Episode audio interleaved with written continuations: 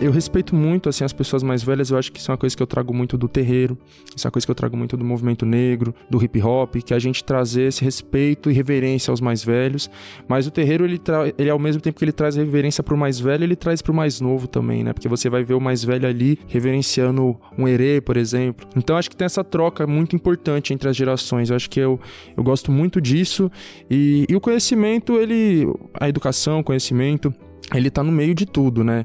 E eu acho que a gente sempre tem que ver que um lado tem muito a aprender com o outro, né? Eu, eu detesto qualquer tipo de preconceito e, e, preconceito por idade também, de ambos os lados, né? Então eu vejo pessoas da minha idade tendo esse preconceito com as pessoas mais velhas, mas eu também vejo e sinto e passo preconceito de pessoas mais velhas que olham para mim como, ah, você é só uma criança, né? Você não sabe o que você tá falando, você tem que estudar mais, você tem que amadurecer mais. Isso é uma coisa né, que incomoda muito, né? Ainda mais eu que eu sinto que eu tive que amadurecer muito rápido, né? Então, grupos sociais são forçados a amadurecer muito rápido o pessoal fala muito das mulheres, né? Ah, as meninas amadurecem mais rápido que os homens, que os meninos. Mas isso não é um processo natural, isso é uma, é uma forçação social, né? As meninas, de um modo geral, elas são forçadas, porque desde muito novas elas têm que cuidar da casa, dos irmãos, são preparadas aí para serviços domésticos e etc. E muitas vezes os meninos, eles são mais livres, eles podem brincar e falar palhaçada e falar besteira eternamente, mas ao mesmo tempo, sendo um menino periférico, favelado, negro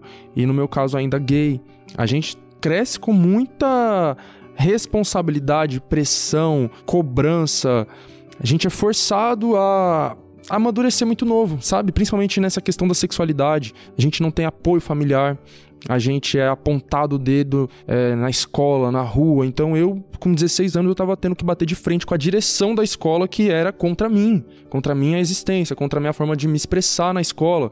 Eu, com 16 anos de idade, batendo de frente com pessoas com mais de 40, 50, sei lá, sabe? Então isso bagunça um pouco essas definições de jovem, de adulto, de adolescente, porque eu, com 16 anos, eu tava com mais maturidade do que uma pessoa com mais de 40 anos.